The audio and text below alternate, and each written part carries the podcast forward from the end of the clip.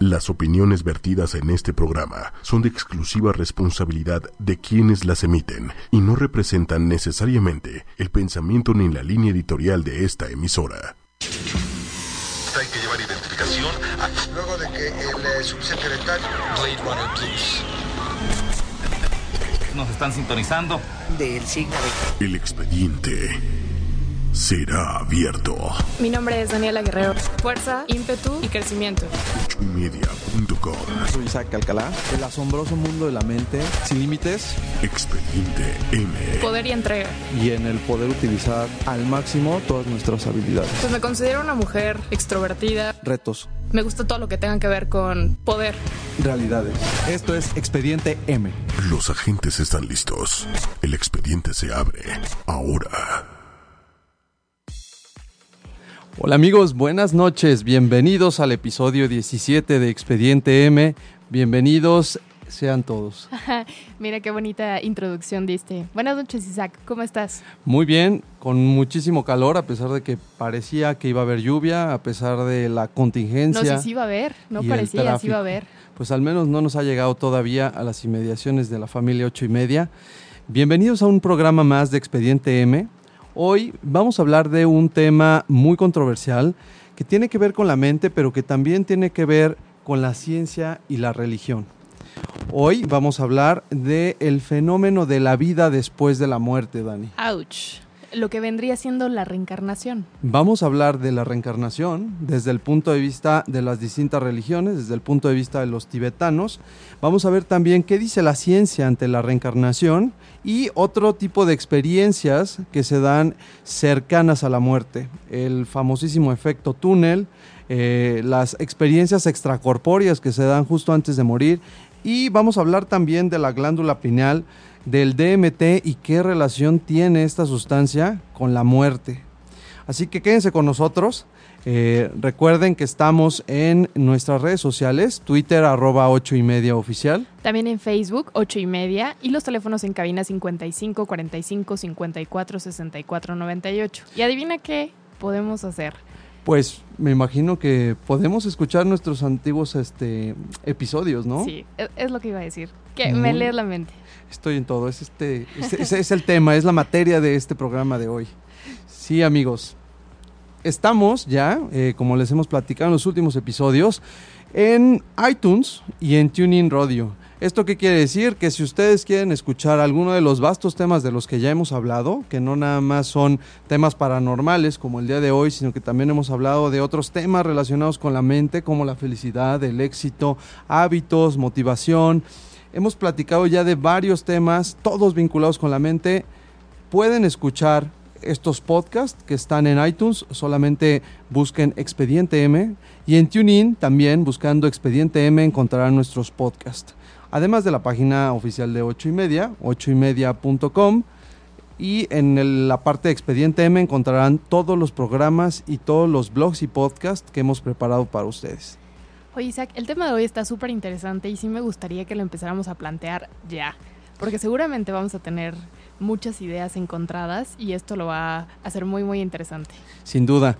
Pues, ¿qué te parece si empezamos con el concepto religioso de reencarnación? Sí, me encanta la idea. ¿Tú qué entiendes por reencarnación?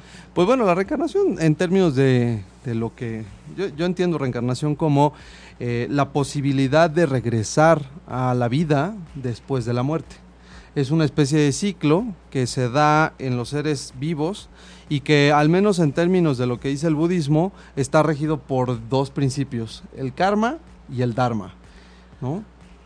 Completamente de acuerdo, pero eh, ¿estás convencido de que no solo regresas como en la parte material o en el cuerpo, sino también en el espíritu, en el alma y otras cosas? No solamente como en, en alma o en espíritu o en cuerpo. Bueno, yo debo decir que soy eh, un poco escéptico respecto al tema de la reencarnación, pero claro que me encantaría que, que, que pudiéramos regresar. Me parece que la vida es una de las cosas más maravillosas, bueno, es la única que tenemos, pero vivir es, es increíble y no quiero sonar eslogan de, de aseguradora, pero la vida tiene tantas posibilidades, hay tantas formas de disfrutarla, hay tantas vivencias, experiencias buenas y malas, que yo creo que todos al final de nuestra vida podríamos decir, ¿por qué no me la vuelvo a echar? ¿Qué que venga como tiene que venir y no me importa no recordar nada, no me importa eh, reencarnar o vivir una vida que quizá no se parezca a esta. el simple hecho de estar aquí en este momento en, en la vida, a mí me permitiría, me encantaría poder regresar.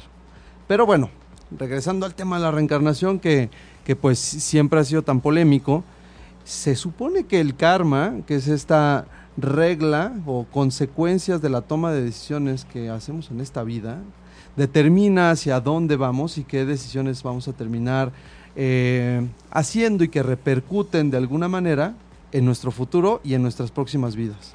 Es que todo lo que dices es interesantísimo y esto viene como de el hinduismo, ¿no? O es como de las principales que, que, lo profesa y que creen esto de la reencarnación. Justo por eso cuando vas a la India, o bueno, no he tenido la fortuna de ir a la India, pero por ejemplo, si pasa una vaca, se detiene el tráfico, porque puede ser tu papá o puede ser tu hermano. Claro. Entonces, ¿te imaginas cuál es la connotación que le dan a este tipo de cosas? O sea, porque puedes reencarnar desde una persona súper exitosa, un insecto, un animal, o sea, en cualquier cosa. Sí, ah, como bien dices, pues la, idea de reencarnación viene del lejano oriente, sobre todo la idea del el hinduismo, ¿no? Eh, los guionistas también, y se traslada poquito tiempo después al budismo, que pues en este momento es la religión que ondea la bandera de, la reencarnación con más fuerza. Fíjate que también los pitagóricos, que son este grupo esotérico de griegos, eh, seguidores de Pitágoras, creían también en la reencarnación. Se cree que en buena medida trajeron todas estas creencias de, la India, pero eh, pues hoy en día hay mucha gente que no por profesar o, sin profesar el hinduismo o el budismo creen en la reencarnación. Conozco cristianos o al menos creyentes que de alguna manera ven en la reencarnación una respuesta a esta infinita causa de azares y de consecuencias derivadas de nuestro actuar. Oye, pero ¿estás de acuerdo que la globalización se ha jugado un papel importante para todo este tipo de cosas? Porque no solamente es un proceso de interrelación económico, sino también político, pero lo más importante o lo que ha tenido más relevancia es en la parte cultural y en la parte social. Entonces, antes este tipo de cosas eran prohibidas en, en Occidente, ¿no? O sea, porque estaba el cristianismo y era lo único que había, con sus variantes. Pero ahora con este proceso que te comento, pues también las brechas culturales se abren y es posible que muchas personas empiecen a creer en este tipo de cosas. Y bueno, en la reencarnación, pero también pueden profesar el Islam o se pueden eh, convertir al judaísmo. Y hay toda una gama de posibilidades impresionantes. Entonces, si decimos que el hinduismo era la primera o de las religiones que más eh, creían en la reencarnación y es de la tercera es la tercera religión con más personas, entonces ¿cuántas personas están creyendo hoy en esto? Aparte de los que, que, no son nativos, ¿no? Sino de esta brecha que, como ya lo dije, se ha abierto. Y fíjate que, como bien mencionas, pues eh, a mí me, desde mi punto de vista, la religión surge para dar respuesta a esta pregunta. ¿Qué sucede con la vida después de la muerte?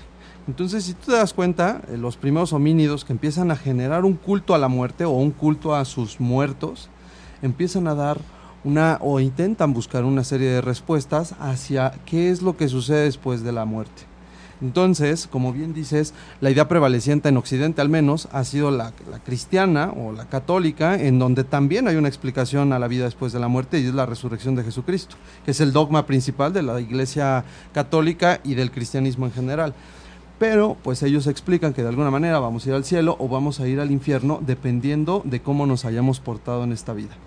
La reencarnación, por su parte, pues no tiene, como tú dices, sino hasta la globalización, un efecto eh, en general dentro del occidente solo a través de sociedades esotéricas o sociedades secretas. Por ejemplo, se dice que así como los pitagóricos creían en la reencarnación, hay otras eh, grupos esotéricos como los Rosacruces, como los masones, en donde también estas ideas de reencarnación van adaptándose en mayor o menor medida dependiendo de eh, pues si esta sociedad secreta o si este esoterismo se alinea o no con la idea de reencarnación. Pero, pues como toda sociedad secreta, están siempre pues por debajo de la mesa y siempre están actuando tras bambalinas. Y como bien comentas, eh, justo para, para, el programa leí un artículo del New York Times en donde gracias a la globalización, las ideas que, que, vienen de la India y que vienen del lejano oriente, que de alguna manera se transmitieron con los Beatles, con el boom hippie de los 60s, llegó para quedarse. Y entonces ya después de ahí viene el tema del New Age, de las nuevas ideas, y de ahí sacamos todos estos temas de la reencarnación. Entonces cada vez encontramos más gente que dice haber vivido eh, en una vida anterior, ¿no? No, y es impresionante porque desde que te vas a la clase de yoga y entonces te hablan acerca de la reencarnación y muchas personas de verdad, o sea, lo veo, están creyendo en esto. Y, y, yo no sé si es bueno o malo, simplemente creo que también esto te sirve para delimitar el comportamiento en sociedad. Claro. Entonces, al final dices, bueno, tengo una acción positiva, voy a tener una recompensa, y si no tengo una acción positiva, pues me voy a regresar a sufrir.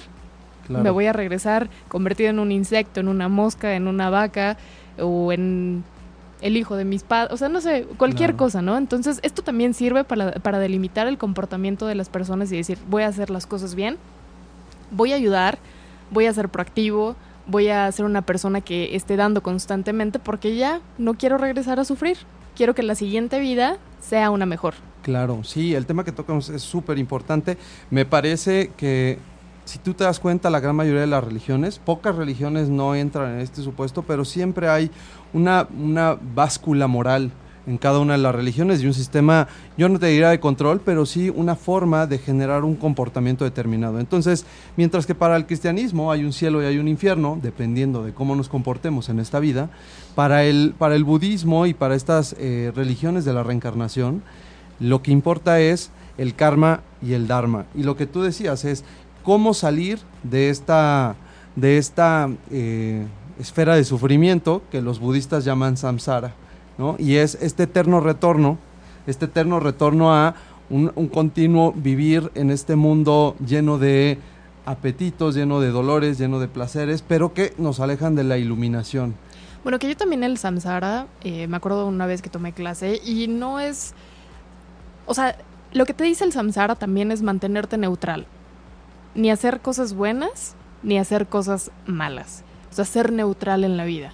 Que eso sería como lo más complicado, no tomar partido hacia cualquiera de los dos lados. Que es al final una de las aspiraciones budistas, ¿no? Por excelencia. O sea, los monjes budistas se supone que tienen que decir, bueno, yo tengo un evento y lo dejo venir como es, lo tomo como viene, no me debe de afectar ni para bien ni para mal, y pues a lo mejor soy un mortal que está en las esferas más bajas de la reencarnación, pero si no estás en un templo budista, es sumamente difícil llegar a ese estado de ánimo.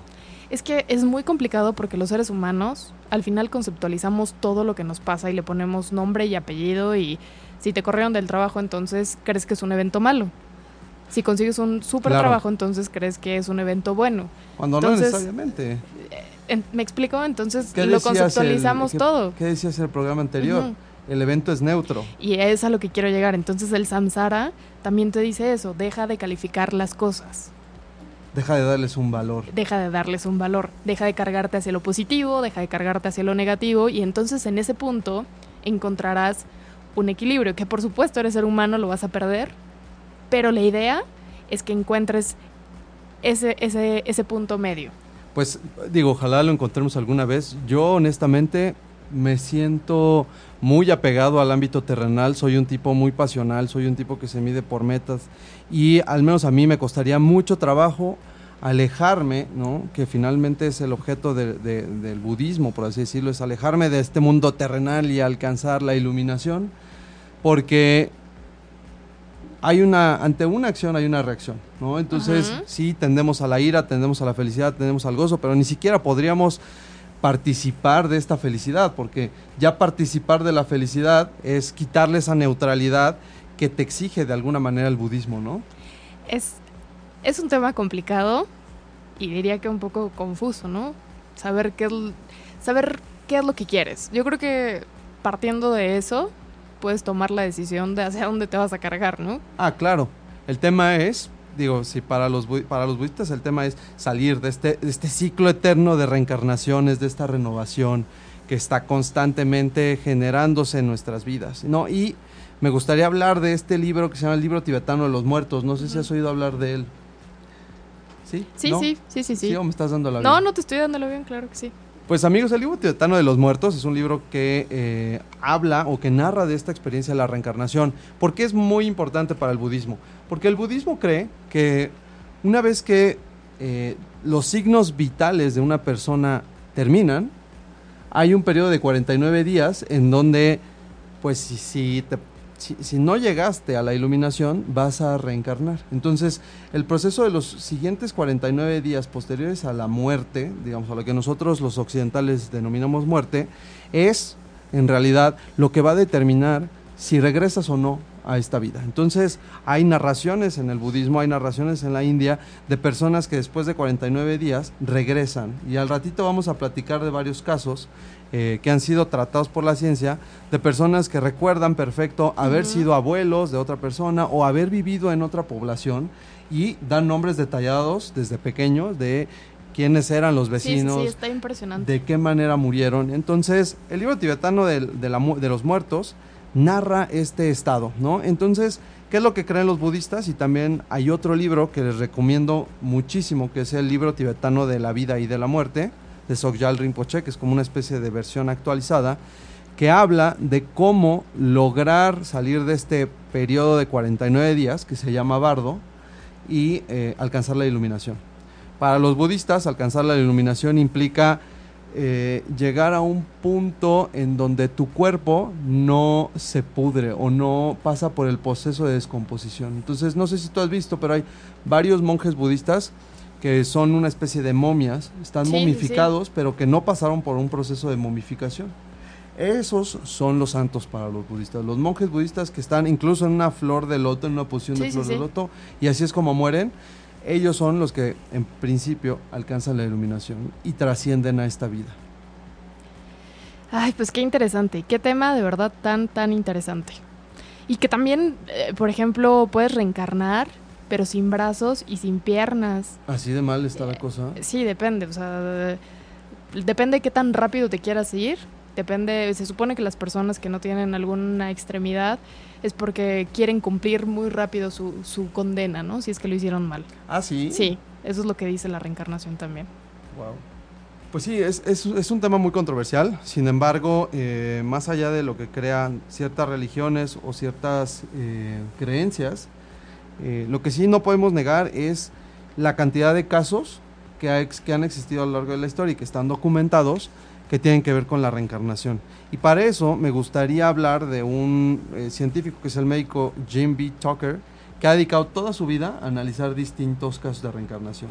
Pero, pues bueno, ¿qué te parece si platicamos de Tucker regresando de la primera canción? una rolita, a gusto. Pues la primera canción eh, tiene que ver un poco con la reencarnación, es un tema de Joaquín Sabina, que por cierto eh, estuvo la semana pasada y va a estar en esta semana eh, promocionando su nuevo disco en el Auditorio Nacional.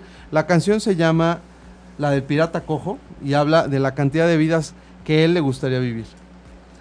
Pues vamos a escucharla, venga. Ay, Bienvenidos Ay, de vuelta a ay. Expediente M, ¿eh? ¿qué tal la vibra de, de- de Dani después de esta canción, la del Pirata es Cojo? que prendió esta canción. Sí, sí, ¿qué canción te, te gustaría, digo, qué canción te gustaría, a ti qué te hubiera gustado ser en, en una reencarnación? Una hormiguita. ¿Una hormiguita? No, no, no Suena sé. muy interesante. Sí. Ha de ser una vida muy larga sí, también. sí, sí, seguro. Como de dos días. Sí, claro. ¿Eh? Bueno, ¿tú crees en la reencarnación? Yo no creo en la reencarnación, me cuesta muchísimo trabajo creer. Antes creía muchísimo en el karma, pero tampoco ya creo en el karma. me Oye, parece. pero ¿no te pasa que de repente eh, es como muy común que ya la gente diga, sí, te pasó y karma y lo que sea, ¿no? Claro. Y es como ya muy común ese lenguaje. Sí, bueno. pero puede, pasa, que de verdad se aplica que hiciste algo mal, que te portaste mal con alguien o hiciste algo malo Y se te regresa de inmediato. Digo, yo no sé si es karma o qué es, pero coincide perfectamente con esto. Y no por esto digo que yo creo en la reencarnación, pero el karma sí de repente... Como Pega. que yo creo que sí existe, ¿eh? Sí, además hay un tema porque se parece mucho a la, a la tercera ley de Newton, ¿no? Ante toda acción Hay una, una reacción. Entonces, pues sí hay que tener cuidado también con lo que hacemos. Haya karma o no haya karma, reencarnemos en un burro o no reencarnemos en un burro, hay que portarnos bien. Bueno, te voy a contar algo rapidísimo. Alguna vez fui a comer con una amiga, mi amiga le pega al carro de al lado Ajá. y pues total, yo nos íbamos, no dijo nada y bueno, nos ya nos estábamos viendo cuando nos dimos cuenta que a su camioneta también le habían pegado. ¿Ah, sí? Sí, entonces fue como de inmediato. Ella hizo algo mal y de repente se vio reflejado. Digo, Por yo no sé si fue karma o no. Sí, sí, estuvo impresionante. Pero fueron como tres eventos ese día en donde de verdad yo dije, wow, no sé si es karma o, o qué, pero toda acción tiene una reacción efectivamente. Sí, y lo que sí es un hecho es no hagas lo que no te gustaría que te hicieran. Ese yo creo que sí es una regla de vida que no necesariamente es tan, tan equilibrada como el karma, pero bajo ese principio, pues bueno, creo que todos eh, odiaríamos o dejaríamos de meternos en la fila o dejaríamos de hacer corrupción o de hacer alguna tropelía, porque pues no nada más se trata de robos a mano armada, muchas veces nos quedamos con el cambio o algunas cosas que parecieran normales ya en esta en esta en este país, pero que no nos gustaría que nos hicieran a nosotros. Pero ¿sabes qué me encantaría? Que realmente como seres humanos eleváramos nuestra conciencia y a pesar de la religión o del karma o del dharma y de la reencarnación, de verdad decidieras hacer las cosas adecuadas, ¿sabes? Que, Claro. que seas un mejor ciudadano, un mejor hijo, un mejor padre, un mejor alumno, un mejor eh, profesionista, pero porque quieres que se hagan bien las cosas y esto que sea como el regalo, el plus, pero que no bases tu vida en la religión o si vas a reencarnar o no vas a reencarnar, porque al final nadie sabe si esto es cierto o no. Podrán haber cosas muy acertadas, que vamos a ver ahorita unos casos muy, muy interesantes, Claro. pero al final no sabes si esto es cierto. Sí, lo que sí sabemos es que estamos viviendo en este país, en este momento y en esta historia. Y pues no nos queda de otra más que echarle ganas, tratar de hacer lo mejor posible y tratar de evitar eh, dañar a las personas el mayor tiempo posible, ¿no? Porque muchas veces sin darnos cuenta, eh, por eso no creo en el karma, muchas veces sin darnos cuenta lastimamos a personas o dañamos a personas sin la intención de haberlas intentado dañar. Entonces, imagínate si te van a sacar un cuentón por todas las veces que lastimaste o hiciste daño a una persona sin saberlo, pues yo creo que yo al menos ya me regresé al estado bacteria. Así que, este, sí, es, es muy complicado, pero bueno, con independencia de eso, la ciencia tiene algo que contarnos al respecto, ¿no? ¿Qué, qué, qué- ¿Sabes algunos casos que, que se hayan documentado en relación con la reencarnación, Dani? Sí, sí, sí. Hay un caso que no me acuerdo del nombre del niño, pero bueno, era esta- estadounidense. Y entonces el niño solo quería jugar con avioncitos. Y no quería otro juguete, no quería carritos, no quería caballitos, nada. Quería solamente los aviones. Y después de tiempo, cuando tenía como cuatro años, empezó a soñar y a soñar y a soñar. Bueno, más bien tenía pesadillas. Y decía que algo había pasado con ese avión y que el avión se había descompuesto. Y daba nombres de personas, pero ¿estás de acuerdo que a los cuatro años no recuerdas los nombres Claro. tal cual de las personas? Bueno, daba Claro. los nombres exactos. Entonces los papás súper preocupados por esto, pues empiezan a investigar, ¿no? Si este cuate había sido algo de aviación o militar o algo así. Entonces se dan cuenta que esto fue real, que existió la persona, Que el nombre era eh, real. que el nombre era real, que él había tenido un accidente en, en el avión y que había muerto. Entonces, el niño era como la reencarnación de ese personaje que murió en el avión. Y que estaba relatando lo que le había pasado. Exactamente. Sí, pues Y que murió junto al, com- al- al compañero. Hay muchos casos de estos y te digo que, como les comentaba antes de la canción, Jim Tucker se ha dedicado a recopilar más de 2.000 casos de niños sobre todo. ¿Por qué de niños? Dice Jim Tucker que, que los niños tienen una mejor memoria y que recuerdan con mucha más eh, Facilidad. facilidad sus vidas pasadas. Entonces, Tucker, que ya tiene dos libros, uno de ellos eh, lo van a encontrar en el blog, que es Vida antes de la vida, los niños que recuerdan vidas anteriores, en donde narra los casos más relevantes de aquellas, eh, pues de aquellos infantes que no nada más recuerdan cosas, sino que además parecieran tener ciertas marcas físicas de la persona que fueron alguna vez en una vida anterior. Entonces, por ejemplo, los, los, los, los hi- hindús creen que hay ciertas marcas en el cuerpo, ciertas cicatrices que se generan no por mero hecho del azar, sino porque son una marca que tenía la otra persona antes de morir. ¿Cómo es? No, impresionante. O como el profesor, bueno, es un estudio en la Universidad de Virginia y se centró en un estudio de los defectos de nacimientos formados por causas desconocidas. Entonces, uno de los casos más importantes fue el de un turco que tenía balazos en su cuerpo, bueno, como marcas de balazos. Ajá. Entonces dice que eh, uno en seis mil niños nace con este tipo de defectos. Y la historia concordaba porque era perfecta para decir que el niño había tenido una reencarnación. Pues sí, así es. Yo les recomiendo que echen un vistazo a este libro. Hay otros casos más, por ejemplo, eh, eh, hay personas que reportan haber hablado o tener facilidades para ciertos idiomas. idiomas que además no tienen una conexión, ¿no? Personas que hablan español y que de repente tienen una facilidad para el japonés o para el sueco, ¿no? Hay un caso reportado por el doctor Tucker que habla justo de una niña que empezó a hablar con una mezcla sueco, ¿no? de noruego con sueco, ¿no? Y, eh, por ejemplo, pues el mismo Dalai Lama, que también es la reencarnación del mismo Lama que ha estado constantemente regresando a iluminar al, al espíritu y que está en este proceso del bardo. Entonces, pues bueno, eh, nos guste o no, la ciencia ya tiene una respuesta o pretende tener una respuesta a la reencarnación.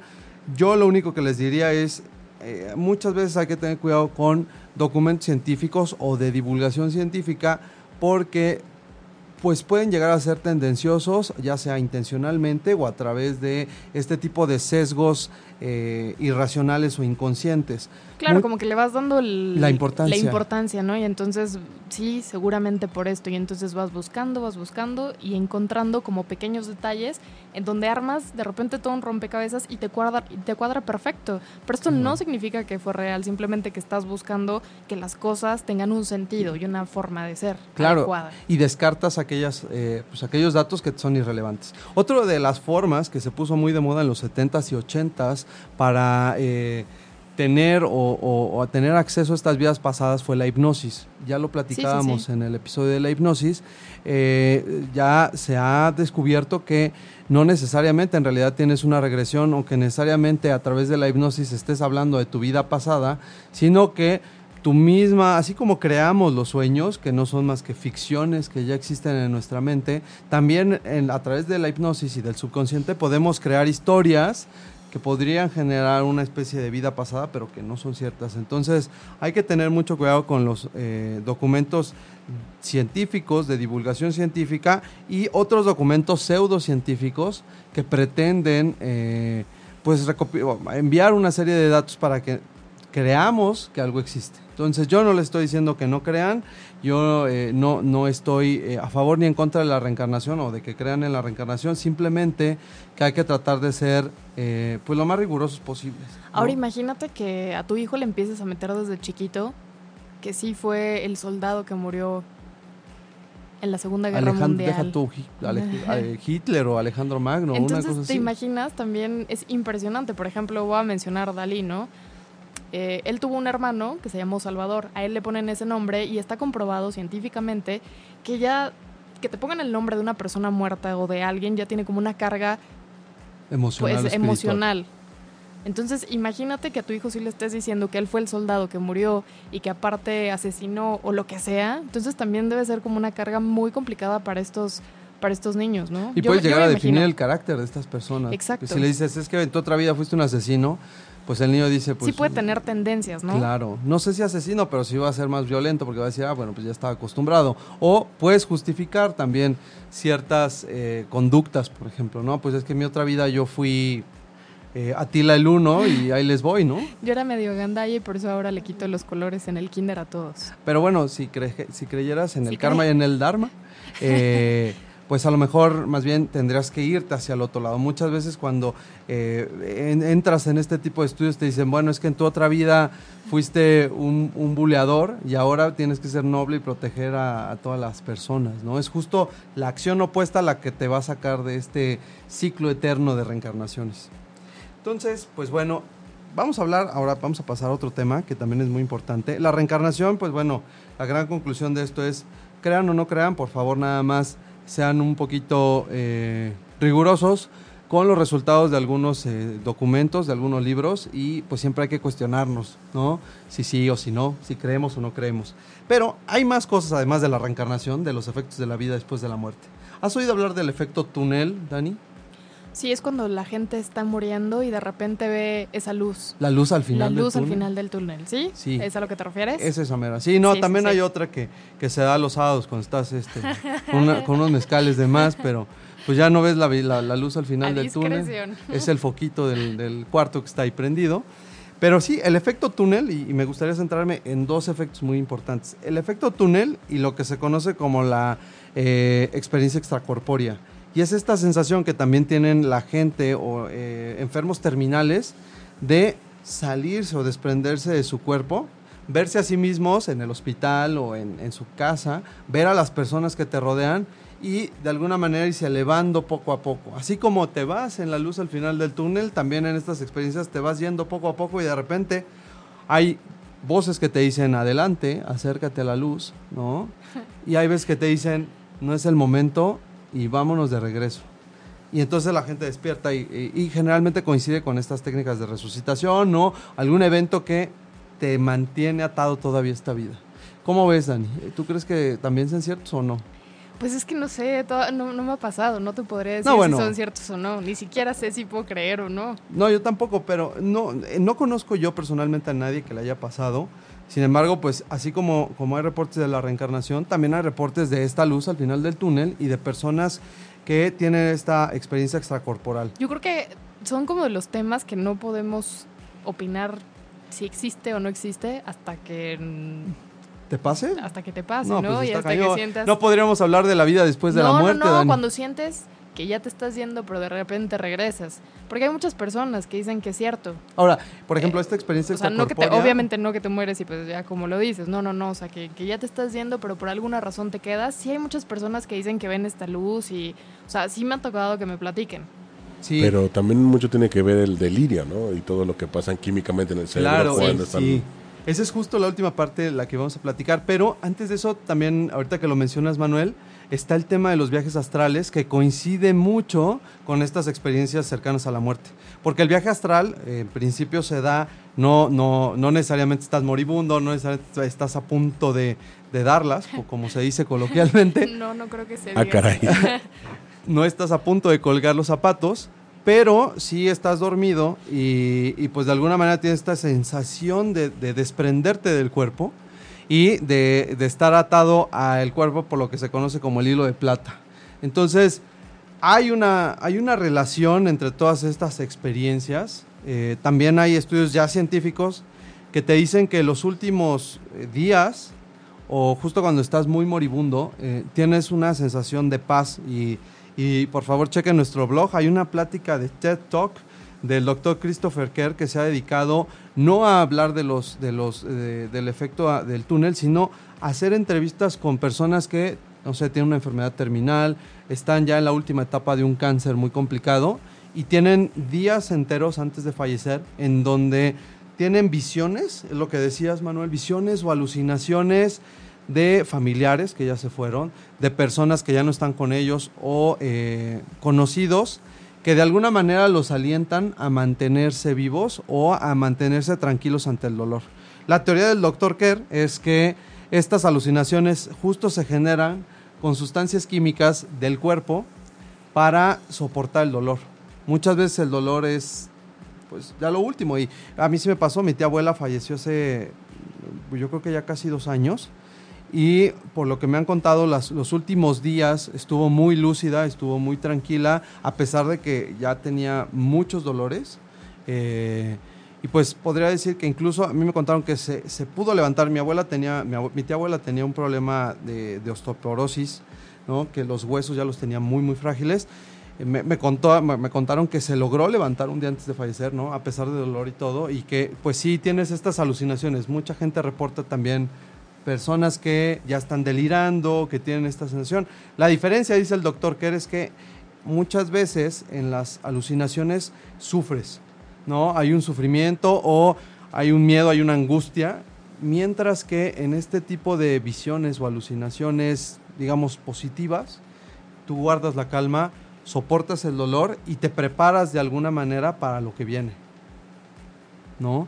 Entonces es muy interesante porque el efecto túnel y las experiencias cercanas a la muerte parece ser que tienen el origen en una sustancia que se llama dimetiltriptamina. No sé si Oye, pero ¿qué te parece si antes de hablar de este tema tan interesante nos vamos a una canción? Me parece perfecto. ¿Sí?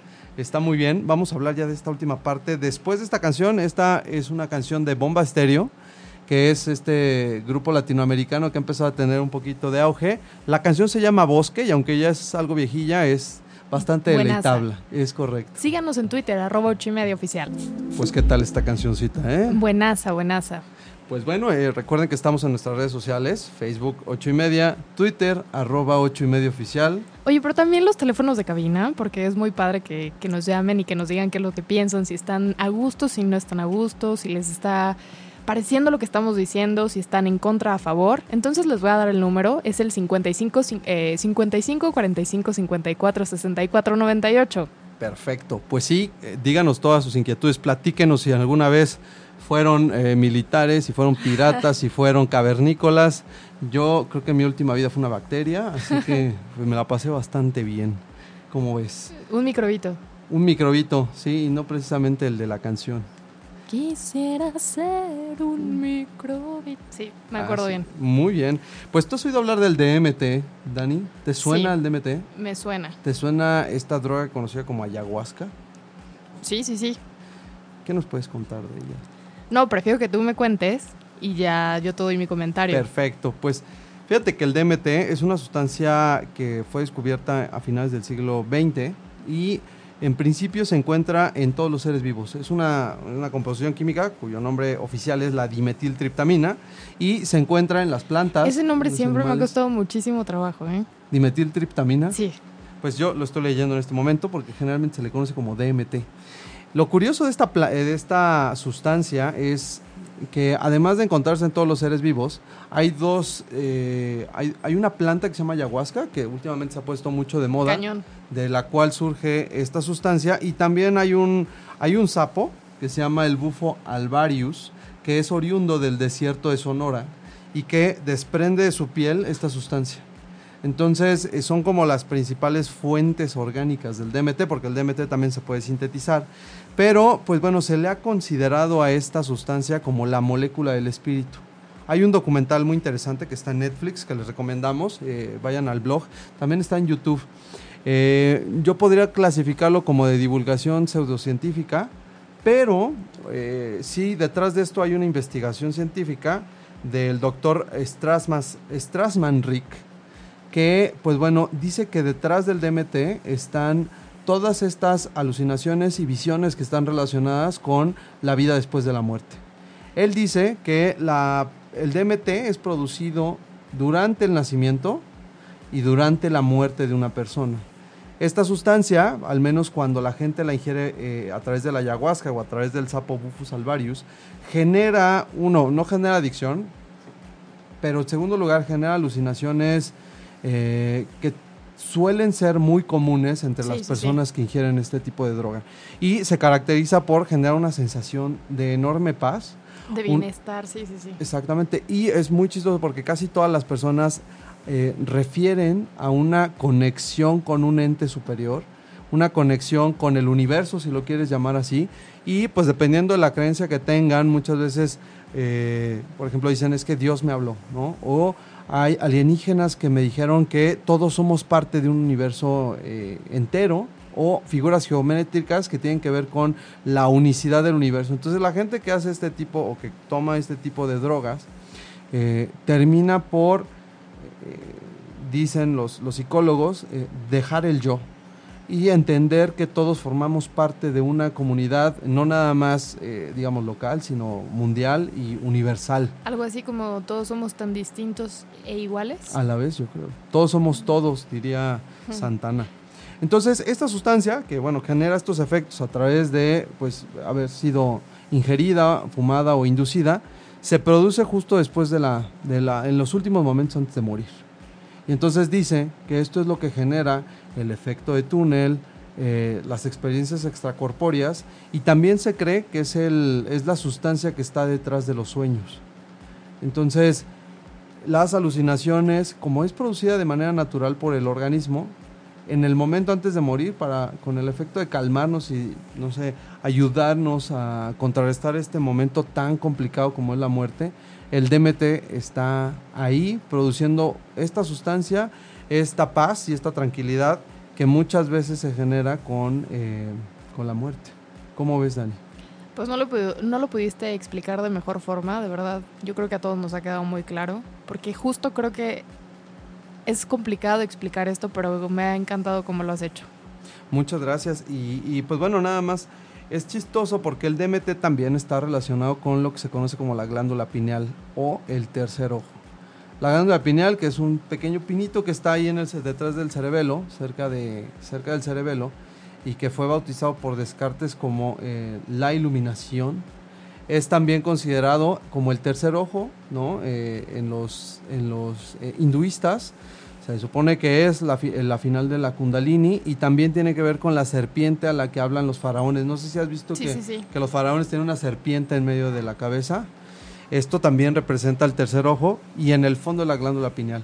Y el granito que tienes en medio de... Este es un barrito que me salió. Ese no es tercer ojo. No, pues ah, parece, bueno, pero... es que no sé si es granito o tercer ojo. ¿Sí? Está a punto de pestañear. y de, y de hacerte un guiño. Tom, retomó muy bien este tema. sí, tercer ojo.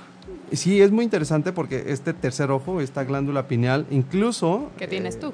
Es muy simbólica, que todos tenemos, no te preocupes, nada más que la mía sí se ve desde lejos. Eh, incluso en el Vaticano hay una escultura de la glándula pineal. Esta es la relevancia que ha tenido. Y pues bueno, los esotéricos creen que detrás del tercer ojo está la glándula pineal y está el DMT como una eh, forma de alcanzar la iluminación y como una forma de este trascender y darnos cuenta de que no soy yo, que no eres tú, sino que somos una comunidad universal. No quiero sonar a, a hippie sesentero, porque la, la, verdad es que yo no he consumido este tipo de drogas ni he tenido estas sensaciones, pero sí me parece que nos hace falta más sentirnos con la naturaleza, ¿no? Muchas veces cuando estamos caminando en el bosque o cuando este tipo de experiencias que tenemos eh, que nos hacen reflexionar respecto de qué tan valioso es ¿no? La guerra, la economía, el dinero y este tipo de cuestiones. Al final, cuando viene la muerte, nada de eso va a importar, ¿no? ¿Con qué nos vamos a quedar? Pues no. Yo también quiero la paz mundial, dirías tú. Yo, porque, ¿Qué es lo que nos queda? Las experiencias de vida, qué bien le hicimos a las personas, los momentos de felicidad, los momentos difíciles, pero también los que nos forjaron como personas. Entonces, regresemos o no regresemos, Sí, hay que dar el máximo. Hay que estar ahí, eh, ser felices, disfrutarlo y de verdad que aprovechar, aprovechar esta vida que solo tenemos una, ¿no? Y que nadie ha llegado, como tú decías, es que yo no puedo hablar de algo que no conozco, no sabemos, nadie ha llegado de regreso y nos ha dicho, oye, ¿sabes qué? Está muy padre ahí arriba, eh, este, quédate aquí o lo que tú quieras. Y me encanta lo cómo piensas, eh, porque al final es eso, ¿no? Tenemos una vida y hay que desgastarla y hay que llegar con las vestiduras rotas, encontrando lo que te hizo feliz, lo que no te hizo feliz, sabiendo lo que querías, lo que no querías, conociéndote al máximo, disfrutando, amando a tu familia, a tus seres queridos, a, las personas que están a tu alrededor. Entonces yo creo que sí hay que llegar de verdad eh, rayando y, muertos, dejando pero, la dejando, dejando la camiseta. dejando la camiseta en el estadio y pues bueno, ya nada más para terminar, eh, quisiéramos platicarles que el sábado pasado tuvimos la oportunidad de cubrir un gran evento, eh, gracias a la familia de ocho y media, eh, Dan y yo. Pues sí, siempre presente en los mejores eventos y la verdad es que estuvo increíble. ¿A quién fuiste a ver, Dani? Cuéntame tú. Pues bueno, fuimos a ver a Sajiana en concierto, que es una futura estrella del pop la verdad es que es una niña muy, muy talentosa. Yo en lo particular soy bastante severo con el pop, ¿no? Eh, soy, soy muy crítico y les puedo decir que es una niña muy talentosa que tiene, tiene detrás de ella una muy buena, eh, un buen repertorio musical. Me parece que pronto vamos a estar escuchando. muy buena voz, un vestuario increíble, una producción extraordinaria, de verdad. Eh, todo me encantó. Sí. La voz que tiene, de verdad, increíble, porque es muy difícil que de verdad los cantantes... ¿En vivo? En vivo canten bien, claro, Claro. Pero de verdad ella que muy buena voz. Muy buena voz, no se la pierdan, estamos seguros que va a ser eh, una niña muy talentosa y que en el futuro vamos a estar escuchando mucho más de ella. Sajiana también acaba de sacar su primer álbum y nos deleitó también con, con, canciones de, de, de, reciente manufactura, ¿no? Sí, la de Fuerte. Yo me acuerdo de la de Fuerte. A mí me la de Fuerte es la del primer disco. Es la del primer disco, pero a mí fue la que más me gustó. ¿A ti? A mí también, porque creo que eh, no, es que es una canción con un tema eh, atemporal, pues, o sea, no, no es un tema de amor que si no te relacionas, pues no te gusta, más bien tiene que ver con la fortaleza y con las ganas de vivir. Sí, me encantó, me encantó. No pues se la pueden, de hecho la nota ya está Está pueden- en, expedi- en- en en- Expediente no, no, M. no en Expediente M, no, en, en ochoymedia.com. Entonces, eh, no se la pierdan. Gracias por haber estado con nosotros. El tema de la reencarnación, de la vida después de la muerte, es muy interesante.